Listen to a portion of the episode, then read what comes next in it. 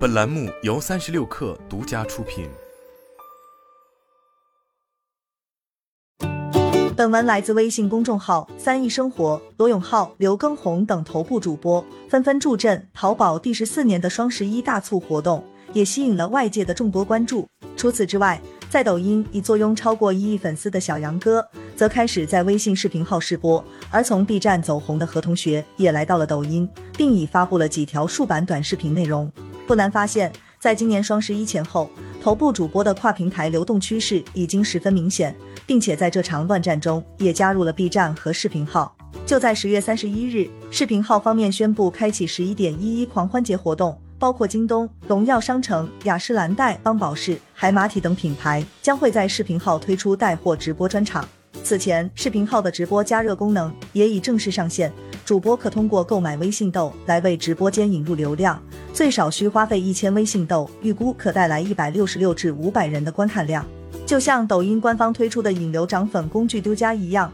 一百元投放对应的预计播放量为五千加，并且投放金额越多，官方推广的力度往往就会越大。相比之下，显然在视频号购买流量的价格要更一些。然而，如今在外界看来，在视频号做直播带货真的行得通吗？尽管视频号在双十一前提供了品牌曝光的激励措施，并在功能上做出了进一步的完善，比如此前在十月将视频号小店与微信客服打通，上线直播加热等功能。但在如今各大电商平台以及短视频平台紧锣密鼓的双十一大促活动环伺下，视频号的直播带货暂时还很难有更大的突破。尽管视频号自上线之初就已经开始在为直播带货业务做准备，无论是火速上线直播功能、开通购物车，或是接入第三方分销系统，允许第三方商品在直播间购物车上架，还是补齐推流、连麦、打赏等功能，甚至也与此前的快手、抖音一样。开放了第三方外链，吸引商家入驻。显然目标已经十分明确，并且为了吸引创作者入驻，微信分给视频号的流量也在不断增大。此前在二零二一年十二月，订阅号消息中就已开始内测视频号中的内容，随后也进一步打通。如今视频号俨然已经成为与公众号、朋友圈等同等级别的板块。哪里有流量，哪里自然就会有试图抢占先机的人，而这也使得视频号的内容在短期内快速增长。同时，空手套白狼型直播间也开始逐步出现。因此，在此次双十一前，视频号加强了借助录播内容进行推流直播的打击力度，以及对视频号小店的管理。据悉，最迟到今年十一月底，非品牌商家必须入驻视频号小店，否则将无法再使用小程序通过交易组件接入。这也就意味着，视频号也开始对小店进行系统性管理，减少浑水摸鱼来赚流量钱的商家，并在逐步走向正规化。从视频号对这类商家的打击，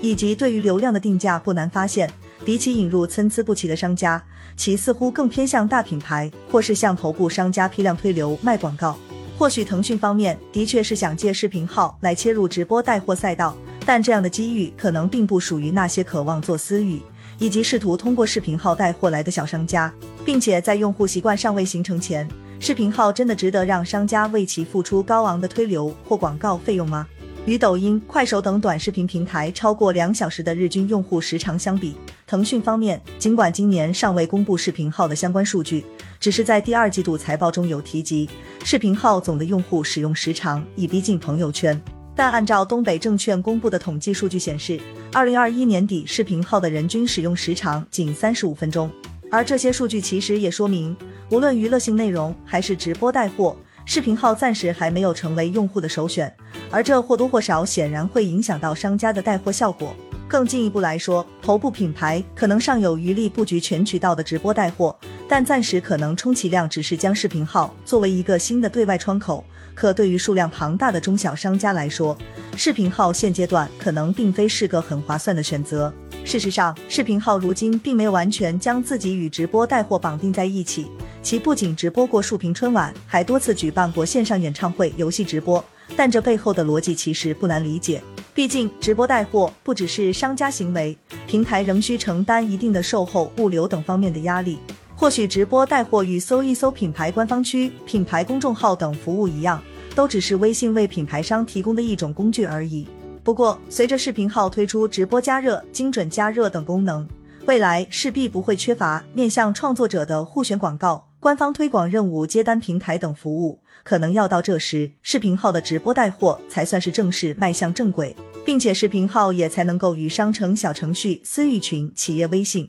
以及公众号更好的协作，为商家进行服务。例如，视频号中的直播可以分享在用户群中，进而吸引有需要的用户观看直播带货，并能够直接在对应的小程序中下单购买。在这个环节中，公众号、搜一搜、朋友圈等无疑可以作为广告区，视频号则帮助商家来完成最终的转化，而商家此时只需要运营，并负责物流配送以及售后等环节即可。如今，微信及 WeChat 的月活跃用户数量已经达到十二点九九亿，并且同比仍有增长。但在微信极简和不打扰用户的框架下，或许还需要进一步思考如何提升用户粘性。毕竟，比起补齐服务商家的工具，现阶段视频号更需要的是让用户知道自己还有能买东西这个功能。